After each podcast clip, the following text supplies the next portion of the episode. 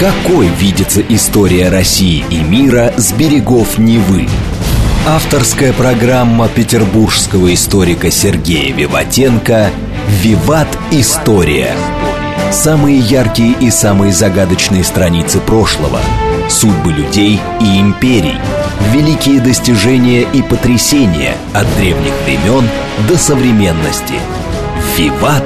История». Программа предназначена для лиц старше 16 лет. Добрый день. Вы слушаете «Радио говорит Москва». В эфире программы «Виват История». У микрофона Александра Ромашова. Я представляю вам автора и ведущего программы петербургского историка Сергея Виватенко. Здравствуйте, Сергей. Здравствуйте, Саша. Здравствуйте, дорогие друзья. И по традиции напоминаю, что в конце выпуска у нас викторина, в которой мы разыгрываем книги от издательства «Вита Нова». Сергей задаст вам вопрос по теме программы, вы попытаетесь на него ответить. И если кто первый ответит, получит шикарные книги от издательства «Вита Нова». Одну книгу. Одну книгу, конечно, ответ. конечно, да, абсолютно Первый верно. тот, кто пришлет первым. Итак, тема сегодняшней программы – освоение Дальнего Востока. Сергей, насколько помню, мы в прошлых программах уже осваивали Давайте Сибирь. так, Сибирь мы осваивали, захватывали ее, да, Среднюю Азию. Теперь время пришло о Дальнем Востоке. Давайте поговорим о терминах, Саша, сначала, да? Давай. Что такое Дальний Восток? Ты, кстати, там был? К сожалению, не был. Самое восточное мое продвижение по нашей стране – это Иркутск. Байкал. Оно, ну, я был в Китае, там, в Шанхае, Пекине. Это тоже, наверное, Дальний Восток. Ну, не наш Дальний Восток, Да. другой. А вот, дорогие друзья, итак, Дальний Восток – это современный Приморский край, Хабаровский край и Преамурье, Амурская область, Еврейская автономия. Вот эти территории, Сахалин, конечно, да. Ну, вот что-то такое. Итак, конечно, освоение Сибири русским государством огромную роль в этом сыграли походы Ермака, Саш. 1581-1885 год. Ну, можно так сказать, даже они открыли эпоху интенсивного продвижения русских на восток, в Сибирь, что позволило им менее чем за столетие не только укрепиться на северо-востоке Азии, но и выйти к Тихому океану, а на юго-востоке к Амуру. Ну и сразу вслед за Ермаком в Сибирь отправились множество русских людей, стремившихся освоить и обжить новые земли. Здесь появляются первые русские поселения, крепости, остроги, зимовья, на месте которых со временем, Саша, выросли большие города, которые мы все знаем. Но нельзя, Саша, говорить, что освоение Сибири и Дальнего Востока происходило только благодаря романтическому желанию увидеть край земли, а поохотиться на соболя. Но это были выверенная политика российского государства, которая опиралась на внешнеполитическую доктрину, разработанную в середине XVI века членом избранной Рады Адашевым. А кто это такой? Ну, дорогие друзья, при Иване Грозном начались определенные реформы, которые изменили наше государство. В том числе появляется внешнеполитическая доктрина. Что нам интересно в мире? Разработал ее как раз такой дворянин Адашев. Ну, если мы говорим, что же интересно России до середины XVI века, а это выход к Черному морю, присоединение Крыма, второе – укрепление на Балтике, третье – воссоединение с Украиной и Белоруссией, и четвертое, ну я утрирую, там было по-другому написано, но суть такая, да. И четвертое – это окончательное уничтожение памяти о Золотой Орде, уничтожение ханств, которые появились на этой территории, чтобы никакая больше угроза нам с востока не выходила, да. И поэтому, помните, Казань, Астрахань, я думаю, Саша, мы сделаем еще отдельную передачу про это, присоединение Поволжья, вот, а также Сибирское ханство. Поэтому, да, одно из направлений нашей внешней политики была как раз продвижение на восток. Ну, скажем честно, дорогие друзья, почему на восток? А потому что на запад нас не пускали. Попытки Ивана Грозного пробиться на Балтийское море, серьезное, во время Ливонских войн, закончилась Евро- Европейской войной против России, которую мы проиграли. Поэтому, да, куда могли, туда и шли. Да, за Урал, за камень, ну и Тихому океану. Вот. Итак, дорогие друзья, первый якутский воевода Головин, который был назначен в 1637 году, поощрял стремление землепроходцев идти на юг. И многие казаки, такой Иван Квашнин, Семен Косой, Яналей Бахтияров, пытались попасть на реку Амур. То есть ему там говорили, есть широкая река, там-то, там-то, да? Ну где и что, мы еще не видели. К Амуру, дорогие друзья, русские стремились пробиться не только северным путем через Якутск, который мы уже основали. Верховье Амура на Шилку и Аргунь гораздо короче и удобнее было пройти южным путем через бурятские земли. Уже в самом начале 40-х годов 17 века было написано так называемая, Саша, «роспись рек», то есть это реки, впадающие в реку Лену. Была известна уже и Шилка. Казачий такой сотник Курбат Иванов первый достиг Байкала, писал про тунгусов в своей записке государственные органы сказали про китайское государство. Нет, что Китай существует, мы знаем. Но то, что он оказывается так близко к нам, это мы только поняли, когда подошли к Байкалу.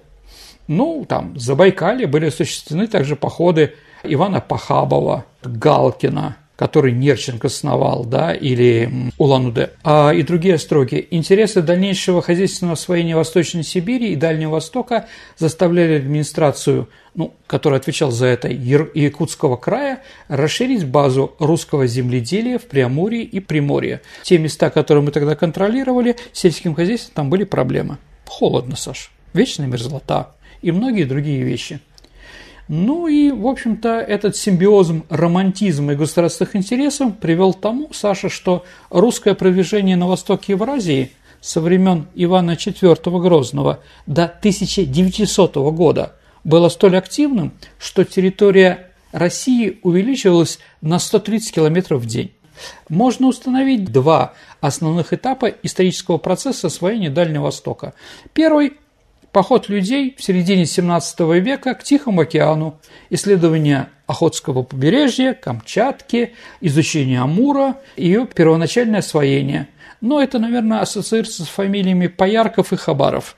Я думаю, что мы о них сегодня еще поговорим. А второй этап – это активизация России в районах Преамурья, Сахалина и Приморья в XIX веке. Колонизация Дальнего Востока шло по северному, менее заселенной его части суровым климатом и труднопроходимой местности. А, Сергей, а почему по северу колонизировали Дальний Восток? Ну, давайте так, скажем так. Сейчас Сибирь, она достаточно широкая и прочее, да? Почему по северу? Мы шли по тайге, Саш. Потому что в тайге нет государственности. Нам там никто не мешал угу. продвигаться. Э, местные народы по-разному к нам, конечно, относились, но в принципе лояльно. Потому что если говорить, почему ханты Манси выбрали Ермака, а не Кучума или Едигея, татарских ханов, да? Очень просто. Просто Россия в лице Ермака собирала ИСАК три соболиные шкурки в год, а татары собирали шесть соболиных шкурок в год. Поэтому вот такая любовь к России. Всего лишь. Ну, да. По-другому это уже было потом. А мы говорим про то время, да? И поэтому, Саша, в лесостепные полосы мы еще не шли. Южная граница России в 17 веке в Сибири – это Красноярск. А Красноярск, как известно, находится в середине Сибири, да? То есть, еще раз, Минусинский край, Назаровский район, Хакасия, Тува, Саяногорск и многие Абаза, и многие другие дивные места, которые сейчас находятся южнее Красноярска, да, а нами не принадлежали. Там были потому что другие государства, которые нам мешали это продвижение. Монголия, Китай, Джунгария. Если мы помним с вами фильм а, «Табол» или книгу «Табол», да, а там как раз про это написано, то есть, да. А что такое Джунгария, кстати? Ну, это сейчас Синьцзянь-Уйгурский автономный район в Китае. Ну, восток Китая. Это Урумчи, Яркент, Кюльджа, в 1648 году Дежнев обогнул Чукотку, вышел в Тихий океан, а Стадухин и Атласов следовали Камчатку. Однако более благоприятные территории – современная Амурская область, юг Хабарского края, Еврейская автономная область – освоилась позже других. Причиной столь необычного трудного и сырого пути продвижения на восток Некоторые историки считают стремление добыть драгоценную пушнину Соболя. Но я с этим могу согласиться, дорогие друзья. А вторая, как я уже сказал, нам мешали другие государства. Они не то, что претендовали на это земли, но какой-то вассалитет им нужен был. Они там собирали те же самые ИСАК или какие-то другие налоги, там торговали как-то. И самое главное, дорогие друзья, Россия в это время, в 17-18 веке, решала другие вопросы на Западе. Ну, например, с ликвидацией последствий Свута и выхода к Балтийскому морю. Поэтому развиваться туда и сюда воевать на два фронта, нам было это абсолютно не нужно и, и невыгодно. В XVIII веке уже в имперской России освоение Дальнего Востока не только продолжалось, но к нему присоединились научное изучение региона. Академия наук, тайная канцелярия, военные и берг-коллегии а и лично император посылали туда научные экспедиции, которые должны были исследовать, описать новорусские территории. Ну, в Эрмитаже, вы, наверное, друзья, знаете, много, есть золотая кладовая, есть археологические определенные коллекции скифов и других интересных народов, да, которые были раскопаны в Сибири. Вот, это был личный приказ Петра I. Куда-то наступаем, где-то идем, видим холм, сопку, курган, делаем шурф, копаем, чего увидим, присылаем. Да? С одной стороны, мы потеряли столько археологических памятников из такого жуткого стиля научных исследований, а с другой стороны, действительно, то, что сейчас мы имеем в Эрмитаже, мы имеем с начала XVIII века все эти коллекции. То есть там действительно находились какие-то скифские курганы? Ну, конечно, они сейчас там находятся. Саша, жуткая там военная тайна, да? Я не знаю, там Арджан, Пазырык, Тагар – и другие различные культуры. Саша, поверь мне, археологи слышат, сейчас не морщится, надеюсь, да? Там есть знаменитый э, самый древний в мире ковер – который был найден из-за вечной мерзлоты, там, да, мумии и прочее, прочее, прочее. Да, и Академия наук посылала, ну, самое известное, наверное, такое путешествие или направление – это путешествие командоров Витуса Беринга Алексея Чирикова, которые нашли, к тому же, и Аляску. Да, ну там Крашенинников, Степан, да, описание земли Камчатской, такой солдатский сын, который вот взял и первые научные исследования Камчатки сделал, да. Конечно, Ломоносов, который готовил секретную кругосветную экспедицию по пути в Тихий океан в обход Северной Америки для приведения в российское подданство, как он считал, Запад Америки. Но об этом проекте узнали французы и заставили Елизавету Петровну отказаться от этого, да? Но Ломоносов не унимался, он предлагал колонизацию Курильских островов – как он сам писал, на островах Курильских можно завести поселение, хороший флот с немалым количеством военных людей, россиян и сибирских подданных языческих народов, против коей силы не могут прочие европейские державы поставить войска ни севером, ни югом. Таким образом, путь и надежда чужих пресечется, российское могущество, а дальше фраза, которую все знают, дорогие друзья. Перерастать могущество России будет Сибирью и Северным океаном и достигнет до главных поселений европейских в Азии и в Америке. А кто были эти люди, которые переезжали жить в Сибирь, на Дальний Восток? Ну, наверное, дорогие друзья, казаки в первую очередь, или казаки, во вторую какие-то романтики, в третью старобрядцы, потому что, извините, реформы Ника на такой степени, у нас уже были передачи про это, да, так сломали взаимоотношения внутри нашего этноса, что многие бежали куда угодно. Ну и, конечно, в большом количестве Сибирь отправлялись ссыльных по разным причинам. В 1729 году при Петре II а, был издан закон, велено ссылать в Сибирь разных беглых и бродяг, которых помещики не желают принять обратно, дабы через ту шатающуюся и праздных бездел и платежа подушных денег людей здесь не было. В 30 году пойманных беглых еще отправляли тех, кто пытался уйти за границу. В 1933 году всех виновных в делании золотых и серебряных вещей ниже пробы, угу. ну, фальшивомонетчиков. В 1737 году туда отправляли еще и негодных в военную службу лиц, виновной продажи, покупки или отдачи в рекруты чужих людей и крестьян. В 1939 году заводских мастеровых и рабочих, людей пьяных и за игру в кости – в общем, надо было насытить Сибирь любыми законодательными инициативами. Напоминает также колонизацию Америки. Да, Австралии скорее, да? Да, Австралии, да. Ну, или там, не да. Кто. Определенные взаимоотношения, да, поднятие экономики через ГУЛАГ, это же тоже освоение определенное, да, вот. Ну и, конечно, за повторную кражу, за разбой, укрывательство воров, ну и пошло, пошло, поехало, да. А вот закончилось это все тем, вишенкой на торте, Саш, что в 1754 году Елизавета Петровна издала указ тем, кому дали вышку, смертную казнь, могут ее заменить поездкой на Байкал. Да, если захотят, еще написала Елизавета. А, ну и что еще мы говорим? Конечно, а, после отмены крепостного права в 1961 году российское правительство стало на путь государственного поощрения переселения в Амурскую и Приморскую области. Согласно обнародованному 26 марта закону, эти территории были объявлены открытыми для заселения крестьян, не имеющих земли, и предприимчивыми людьми всех сословий, желающие переселиться за свой счет. Переселенцам отводились бесплатное пользование участок земли, 109 гектаров на каждое семейство. Это много, Саша. Они навсегда освобождались от налогов и на 10 лет от рекрутской повинности – Сергей, а угу. поселились они где? Уже там, где какое-то поселение существовало рядом с какими-то с другими людьми или как это ну, происходило? Ну, Саша, конечно же, вначале переселялись туда, где были уже государственные города там, да, где были крепости. Есть шанс, что тебя не вырежут местные плохие, да, которых было разное.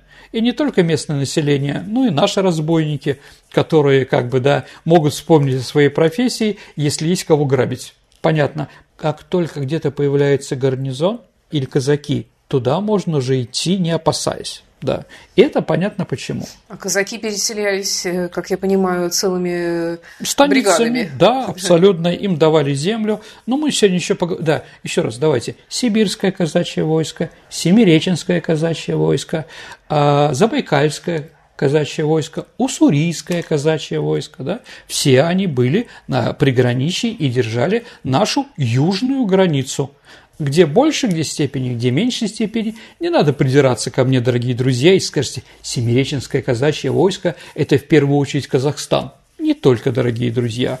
Да. Вот. Одна из этих рек – это Иртыш, да, которая является приграничной. Ну, может быть, когда-нибудь об этом еще тоже поговорим.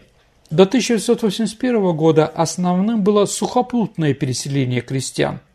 Ну, из районов Астрахани, Воронежа, Вятки, Калуги – Тамбова, а в Тобольскую, Томскую, Иркутскую и другие, другие регионы. А в 1981 году был создан так называемый Доброфлот, то есть э, частный добровольческий флот, который стал осуществлять доставку русских переселенцев морем, что многократно сокращало, дорогие друзья, время пребывания в пути. Если раньше это было 2-3 года, то теперь 2-3 месяца. Разница все-таки есть. 2-3 года ехали? Шли. Но куда там ехать-то? На чем? На лошадях, если только там, да? Как протопоп Аваку? Да. Он за 8 лет, да, прошел всю Сибирь от Урала до Байкала и назад. Ну, 4 года, значит, да. Но там же он еще все время петлял и многие другие вещи. Ну да, вот так вот. Мы тут вспоминали Америку, Канаду, mm Австралию. А чем наша колонизация отличалась от западной колонизации? Ну, давайте так. А наша колонизация никак не была связана с морем. Ну, практически. Следовательно, водные пути не обозначали естественную границу между материком и колониями. И ситуация больше напоминала отношения Англии, Шотландии и Уэльсом, нежели Дании и ее колонии сейчас Гренландии. Как только пришлось пересечь Берингов пролив и отправиться на Аляску, все, конечно, усложнилось. Да, но мы и не берем сейчас Аляску, мы берем как раз сибирские, да. России не приходилось сталкиваться в этой колонизации с другими великими державами – там, как Британия сталкивалась с Испанией в Америке, там, в районе Техаса, Флориды или каких-то Калифорний, да, а, которые есть и в Мексике, и в Соединенных Штатах Америки. Традиция документирования значительно уступала тому, что имело место на Западе. А в результате имевшие место случаи нанесения ущерба жизнедеятельности местных племен а вот, в любом случае оставались на периферии общественных знаний. То есть, извините, война переселенцев с индейцами мы знаем прекрасно по книжкам Филимора Купера. У нас в произведении «Борьба русских против чукчей» да, или «Столкновение у Нангани». Мы о них ничего не знали и не слышали, ну и как бы в принципе. Может быть, просто Чингачгук был более воинственный, чем какой-нибудь мирный нет, чукчи или Нет, нет, чукчи, они были отнюдь не мирными, и там было очень кровавое. И они как бы часто очень казаков вырезали. Mm, то есть, есть все-таки бывало. Да, конечно. А русская колониальная традиция всегда делала упор на налогообложение. Ну и главное там патрулирование периметра наших границ. И почти ничего другого. А присутствие государства в колониях же долгое время ограничилось а, несколькими логистическими центрами, как во времена а, варягов. Строительство Транссибирской магистрали было первой крупной инициативой империи по активной колонизации этой территории. В результате имперской колонизации была поверхностной, ненавязчивой и эпизодической, что, наверное, отражается в общественном восприятии как процесс доброжелательного, постепенного, гармоничного включения малых этнических групп и обширных территорий в состав государства. Ну, и, наверное, еще Саш, тебе как филологу, библиотекарю, использование слов «колония» и «колонизация» применительных территориям к востоку от Урала, ну, она считается дурным вкусом и не упоминается. А у нас какие слова? Присвоение, поселение, да, развитие, да, ну и так далее и тому подобное. А Сибирь и Дальний Восток никогда не жили изолированно. Никогда не было такого момента в истории, чтобы какая-то группа существовала в чистом виде.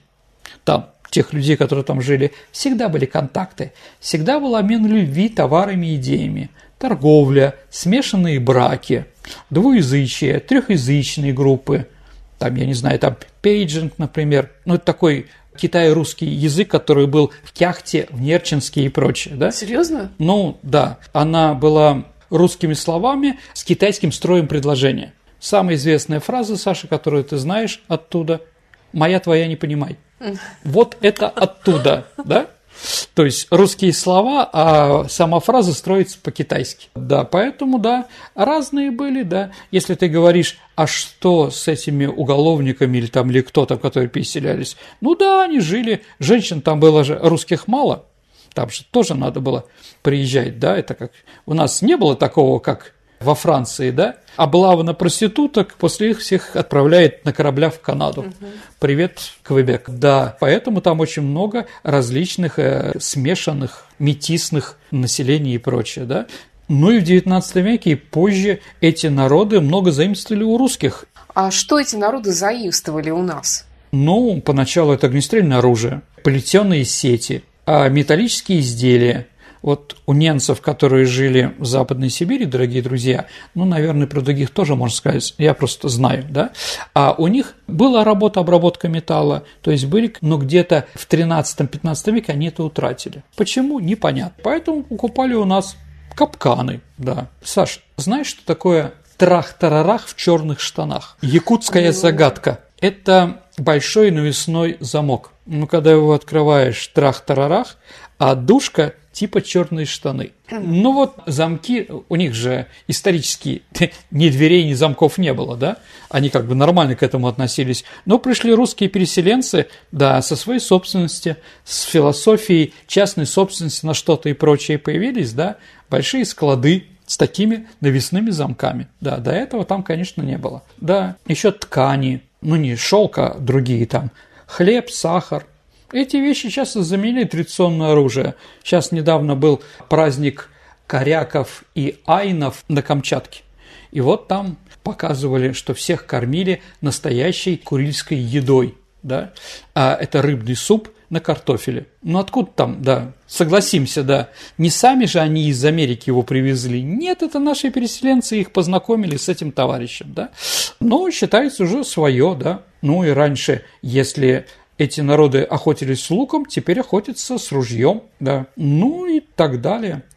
А, в 1740 году был основан первый русский форпост на Тихом океане. Это город Петропавловск-Камчатский. Интересно, что вопросы освоения Дальнего Востока занимались, Саша, такие известные нам россияне, как поэт и декабрист Рылеев. Он как раз и последняя собрание декабристов проходило в здании э, североамериканской э, компании, да, в которой он работал. Да. А герой поэмы и рок-оперы «Юнона Авось» Андрея Вознесенского, коммодор Николай Рязанов тоже. Даже сейчас, Саша, столица штата Аляски, Джуно, носит имя в честь этого корабля. Ну, Джуно Юнона. Федор Толстой, американец, товарищ Пушкина и Грибоедова – да, про которого создали жуткий фильм с Машковым про дуэлянтов, да. Ну и однокашник Пушкина Федор Матюшкин, например, да. Давай прервемся на пару минут и послушаем новости. На радио говорит Москва. Хорошо. Какой видится история России и мира с берегов Невы? Авторская программа петербургского историка Сергея Виватенко «Виват. История». История. Вы слушаете «Радио говорит Москва». Продолжается программа «Виват История». В студии по-прежнему Александр Ромашова, петербургский историк Сергей Виватенко. Сегодня речь в нашей программе идет об освоении Дальнего Востока. Итак, вернемся в Преамуре. Новый этап освоения Дальнего Востока начался во второй трети XIX века. Ну и, наверное, первым предприятием по колонизации Дальнего Востока была Амурская экспедиция в 1849-55 году Геннадия Михайловича Невельского – Вопреки устоявшемуся мнению, Амурская экспедиция изначально не была целенаправленно организована правительством России и даже до определенного момента осуществлялась без изволения власти, но впоследствии стала таковой по своему величайшему значению. А Невельской, опираясь на поддержку Муравьева, Амурского совершил неслыханное самодовольство. Несмотря на высочайший запрет, он не только снова проник в устье Амура, но основал там поселение – 1 августа 50 года на мысе Куегда Невельской основал город будущий Николаевск на Амуре. А эта территория была приграничена с Китаем. Убедившись, что цинская администрация к тому времени, не отправившаяся от, от Тайпинского восстания и опиумной войны, не имела возможности адекватного ответа на территориальные притязания Российской империи, поэтому там был поставлен русский флаг. Да? где раз поднят русский флаг, сказал Николай I, узнав об этом, там опускаться не должен. Мы тоже должны об этом помнить, дорогие друзья, сейчас. Невельской также установил, что Сахалин – остров, да, и там было основано несколько наших населенных пунктов. Александровский, ну, город Александров Сахалинский, Ильинский, ныне поселок Ильинская, пост в бухте Декастре, ну, тоже он так называется. Ну и также были основаны Константиновский это форпост, это сейчас город Советская гавань. Она тогда называлась Императорская гавань, но это как бы не важно. В 1858 году правобережье Амура официально отошло к России по заключении с империей Цин Китаем Айнгунского договора.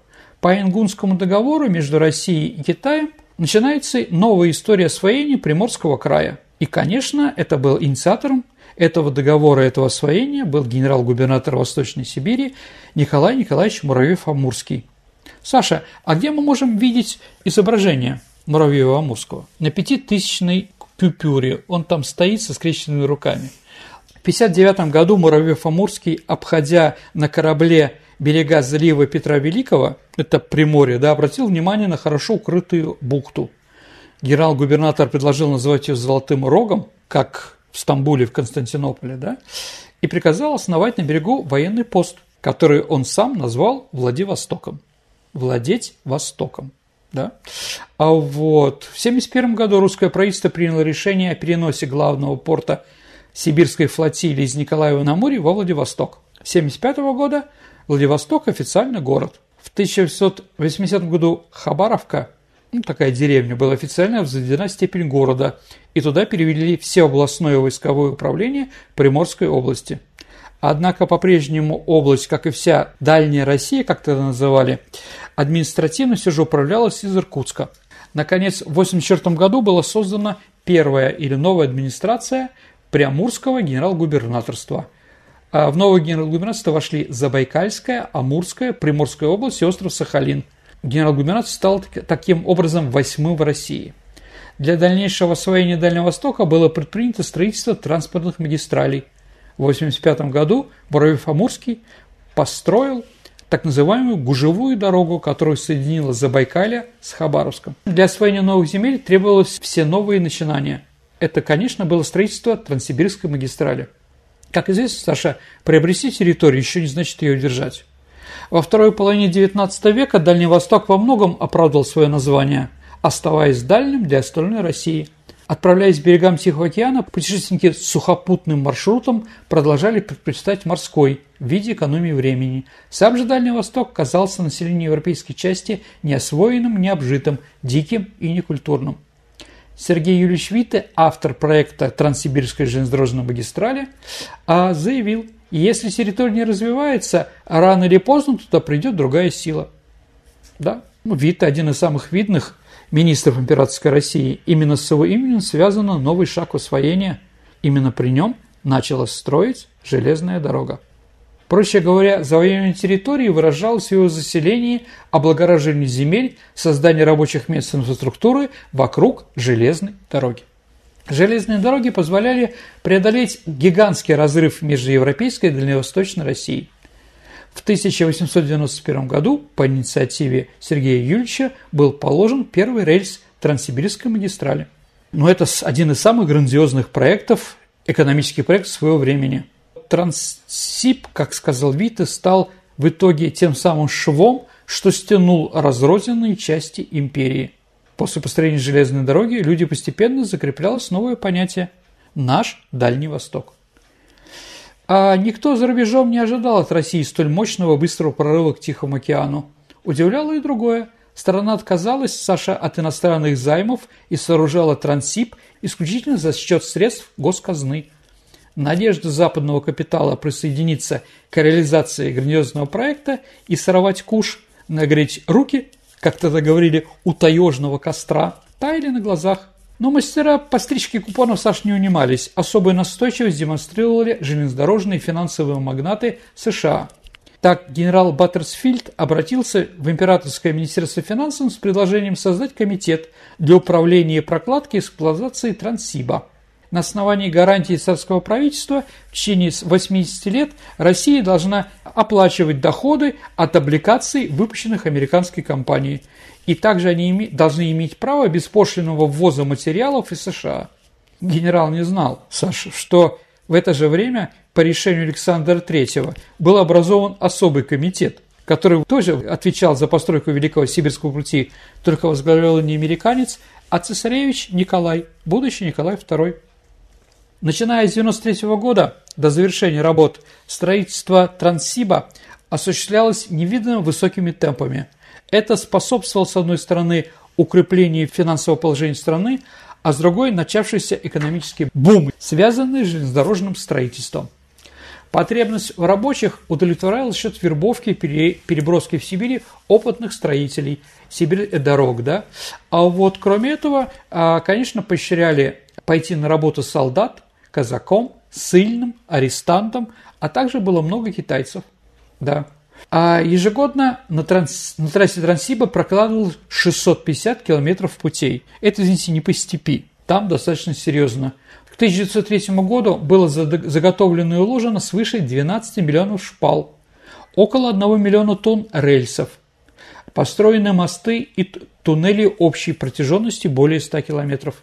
Оценка историков этого вопроса нельзя назвать бесстрастными – Треть века потребовалось царскому правительству на то, чтобы принять решение о сооружении Сибирской магистрали и пять лет усилий строительства, чтобы ее построить. Разумеется, излишняя романтизация здесь тоже не к месту. Неприходимые леса, горы, болота, трескучие морозы, зной, а еще и комары, комары гнус летом. То есть, как бы было тяжело строить, да? По словам одного из очевидцев, целые дни, стоя по колено, а иногда по грудь в рыхлом и мокром снегу, в легкой одежонке, в истопанных дырявых лаптях или броднях, рабочие рубили дремучую тайгу, оттаскивали огромные деревья в сторону, выкорчевывали громадные пти и коренья. Нужна была для было железной волей, удивительной выносливостью, чтобы по 15-16 часов в сутки мужественно переносить эти невзгоды. Ну, кто же делал самые большие ставки в этой азартной игре, которые разворачивались за Уралом. Прежде всего, отечественный капитал, находящийся под постоянным покровительством правительства. А вот выгодных заказов на поставку рельсов и других материалов ожидали владельцы металлургических заводов Урала и Юга Сибири и, конечно, Путиловского завода. Могу сказать еще, что, Саша, знаешь что-нибудь про вокзал Слюдянка-1? Это в районе круга Байкальской железной дороги. Это единственный вокзал, полностью построенный из мрамора. То есть, ну, мрамор там был, вот взяли и положили. Богатейшие места. Конечно же, осваивались, да? Все необходимые для строительства материалов, кроме дерева, камня и кирпича, завалились в Владивосток южноморским путем из Одессы через Суэцкий канал. Первый поезд Владивосток прошел в 1903 году. Моя, кстати, давняя мечта проехаться на таком поезде. Сколько, кстати, идет поезд? Ну или шел тогда и ходит сейчас? А сейчас он идет 6 э, суток, 1 час и 59 минут с Ярославского вокзала. Что, хорошая мечта? О чем разговор? Да. Саш, если поедешь, будешь приезжать в Тайшет, станцию, помни, что в районе Тайшета тебе надо обязательно выпить нашего шампанского или теплой водки, или пива и так далее и тому подобное. Зачем? А это середина маршрута. Mm-hmm. То есть уже начинается, да, определенное меньшее количество, да, все время уменьшается. А вот, да, следующим шагом освоения стала Сталпинская реформа, которая помогла переселить на Дальний Восток 216 тысяч новоселов. Ими были основаны 338 новых поселений. В Приамурском генерал-губернаторстве прибыло, а, прибыло еще 320 тысяч крестьян. А, на Дальнем Востоке появляется какая-то промышленность угольная, например, да, знаменитая там Спаски или в Партизанске. А вот в Владивостоке открылся Дальзавод знаменитый. Да.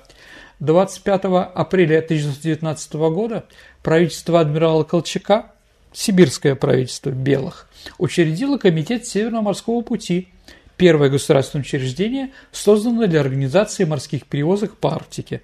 Тоже интересно, да?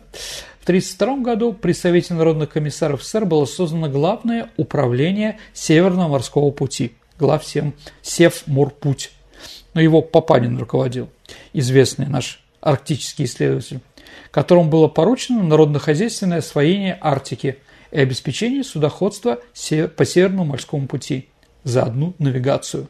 За 65 дней а впервые навига... прошел по Северному Ледовитому океану корабль а, «Сибиряков». Именно в 30-е годы началось плановое освоение Дальнего Востока. В это время были организованы такие промышленные центры, как Комсомольск на Амуре, Солнечный Магадан. А почему он солнечный, Саш? А потому что там было два населенных пункта а, Магадан и Приск Солнечный. Угу. Поэтому через тире сначала писали, угу. а потом это вошло, скажем так, в уголовный термин, да? Ну и, конечно, столица еврейской автономной области, области Биробиджан. Саш, как вы думаете, как с еврейского переводится город Биробиджан? Он, кстати, тоже изображен на пяти тысячах а не, не Хабаровский край, как у нас считается, да? Биробиджан – это означает место, где впадают, где сливаются две реки Бира и Биджана. Ну да. А, ну, если вы помните, там на дальний любимый Э, на дальний любимый на Дальний Восток, да, а, как там, э, пели песню, да, девушка с характером с Валентиной Серовой как раз про это, да, 120 тысяч новых жителей Приморья, не считая ГУЛАГов и других интересных организаций. Да, в это время переселились, да. В 1948 году для активизации геологоразведочных работ был создан в Ленинграде научно-исследовательский институт геологии Арктики. Сейчас это, по-моему, да, называется Академика Грамберга. В 1965 году было принято постан... в 1967 году э, Совмин принял постановление о мерах по дальнейшему развитию производства сил Дальневосточного экономического района. Основ... Основным толчком развития региона начало строительство БАМа в 1973 году. С 1971 по 1985 год объем промышленного производства стали, прокат электроэнергии цемента удвоился. В Приморском крае в это время было построено около 100 предприятий, а в Хабаровском объем промышленного производства вырос за эти 15 лет на 26%. А были пущены на полную мощность Зейская ГЭС, да, в Приморье работало Хрусталинский, Краснореченский горно-обогатительные комбинаты, Приморская ГЭС, Билибинская заполярная атомная станция, которая сейчас закончила свой ресурс, да, но и сейчас продолжается, осваиваются углеродные запасы шельфа Охотского моря. В 1997 году здесь были впервые начаты промышленные добычи нефти, так называемый Сахалин-1 и Сахалин-2. Поэтому я считаю, что Дальний Восток надо дальше осваивать. Да. Больше заинтересовывать людей да, к переселению туда, да, и организации там более крупной промышленности. Сергей, а вот если представить э, эту транссибирскую железную дорогу, да. Э, какие там самые крупные города? Ну, давайте так, мы, наверное, скажем о Дальнем Востоке. Да, конечно, не все идут через железную дорогу, все это было понятно. А, ну, конечно, вообще считается, что Транссибирь, Транссибирь начинается в Челябинске. Ну, где-то там, да. Тюмень, Омск, Новосибирск. А Новосибирск был построен как раз во время строительства Транссибирской, как Новониколаевск, да, Транссибирской магистрали, и там был построен мост, который построил известный писатель Гарин Михайловский. То есть это, это был 1896 год примерно, я не помню, дорогие друзья, из Новосибирска в каком году четко был основан, да, но, наверное, это самый быстрый рост города за сто лет до города-миллионника. Иркутск, Хабаровск, Благовещенск, да, вот, Биробиджан, ну, конечно, Владивосток, ну, наверное, в Владивостоке сильно не заканчивается Транссибирская магистраль, да, там есть какие-то еще развлечения, там КНДР, например, там Градекова, там станция, ну и, конечно, Находка, да, это тоже наш порт, он находится рядом, да, в Приморском крае и является одним из главных перевалочных пунктов, в первую очередь, угля, да, из нашей страны, да. А, да, Советская гавань, конечно же, Магадан, да, и многие другие города, которые у нас есть по побережью или по железной дороге. Они, да, они как бы объединяют, цементируют нашу страну.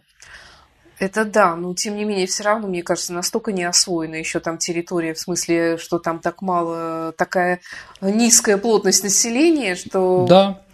Э, на эти земли постоянно претендуют китайцы. Ну, давайте так, много кто претендует, но пока эта территория наша, и от нас зависит, будет ли она наша в дальнейшем или не будет а не от Китая, США или от других дивных, дивных стран и народов, у которых тоже есть свои какие-то фантазии. Да, поэтому, да, главное наша государственная политика в этом месте, а не то, что кто чего думает и что хочет, да, определенно. Но если мы посмотрим на некоторых китайских картах, да, а территория настоящего истинного Китая заканчивается на Волге. Средняя Азия тоже под Китаем, там есть такой народ Дунгани, да, это вот китайцы-мусульмане. Они живут, ну, в районе, не знаю, как сейчас называется, правильный город Джамбул. Алана Ата, как-то так. Ну, в общем, да, в том районе, да, вот между Шимкентом и Чимкентом, да, и Джамбулом, да, как раз есть большое количество китайских, да, там, людей, там, уйгуры, которые там тоже живут с той стороны границы и с этой, да, там, в Алмате очень большой район уйгурский там, да, там и другие места. Поэтому, еще раз, все от нас зависит, Саш, да, как себя поведем, так и будет, да. Поэтому там отдавать что-то или прочее, или ждать, что это все рассосется самостоятельно, это, конечно, смешно. Поэтому, да, это очень красивые, экологически чистые регионы, в которые можно съездить, шикарный туризм. Я был на, на Байкале, конечно, это меня потрясло. А, вы знаете, я как бы посмотрел там в этой листвянке на другую сторону Байкала, там была хорошая погода, и с той стороны были розовые, как у, как бы розовые горы, и я понял, что рисовал а, Рерих, почему такого да? цвета, да, вот они чисто вот рериховские там, да, там очень красиво, прекрасная рыба. А раз уж мы заговорили об искусстве, угу. в каких э, художественных произведениях отражено то, о чем мы сегодня говорили? Ну, скажем так, э, наверное, э, много книг Задорнова. Ну, отца Задорнова, да, Амур Батюшка там, ну и другие там, там, Тайфун. Ну, можно считать серьезным писателем с точки зрения истории? Слушайте, я не буду давать характеристики писателю, но как-то смешно. Есть, конечно, есть какие-то у меня предрасположенные, кому мне нравится читать, кому не нравится читать. Это же от стилистика зависит, да, да. и прочее. Вот. Конечно, в советское время, в советское время для рижского писателя Задорнова, да, просто да, писать про Дальний Восток, он должен был побывать там, посмотреть документы, по-другому это было просто невозможно, да. А вот, поэтому, конечно, там много интересного, а, правдивого. С другой стороны, там может быть какая-то литературная фантазия. Еще раз, это же художественные произведения, а не какие-то другие, да. А, та же самая Даурия. Ну, читать вторую часть про установление советской власти в Забайкале не стоит, наверное, да, а читать про быт казаков, да, дореволюционных, ну, как Тихий Дон, только вот местный, да, а вот про забайкальское казачество, думаю, что интересно. Угу. Астафьев, какие писатели, да. Да, это уже из э, таких более современных. Ну, да, не Гарри Михайловский, конечно, это 19, да, 19 века, да, век. но а, мы имеем и сейчас большое количество писателей там, да, а, поч... ну, так, плохое слово почвенники региональных, да, как Виктор Астафьев, например, который там «Царь рыба» и другие произведения, связанные с Енисеем и так далее, написанные, да. Есть много разных писателей национальных, там Филипп Кия, там Курилов, да, или Юрий Рытхеу, которые тоже благодаря нам благодаря, скажем так, понятно, Юрий Тхео был ленинградским писателем, да, он закончил здесь Северный факультет пединститута и остался здесь, да, да, и понятно, что писательство были, они получили от нас, да, культуру современную, да, мы придумали им алфавиты и так далее для развития они стали получать русские имена и, видимо, крестились? А, конечно. Ну, по-разному, понимаете. Есть какие-то народы, которые там были крещенные, но все равно остались такими, как есть, да. А вот часть якутов, да, она тоже, там, самый северный монастырь и прочее, да, они остаются христианами. У нас такое понятие про якутов – это все язычники. Нет, это не так, дорогие друзья, по-разному, да. Поэтому там, конечно, большое влияние на освоение являлось русское православное православная церковь, ну и также, извините, да, старообрядческая русская православная церковь, да. Первым крупнейшим населенным пунктом Забайкалья это было, конечно, поселение старообрядцев. И сейчас будете в Лон-Удэ, в Бурятии, там где-нибудь еще, вас обязательно туда свозят. Кроме Волгинского Дацана, там действительно очень много разных интересных вещей. Да, поэтому там все по-разному. Освоение Приморья – это очень большая украинская диаспора. Новая Черниговка там и другие, и другие населенные пункты, там действительно много представителей до этого народа, конечно, да.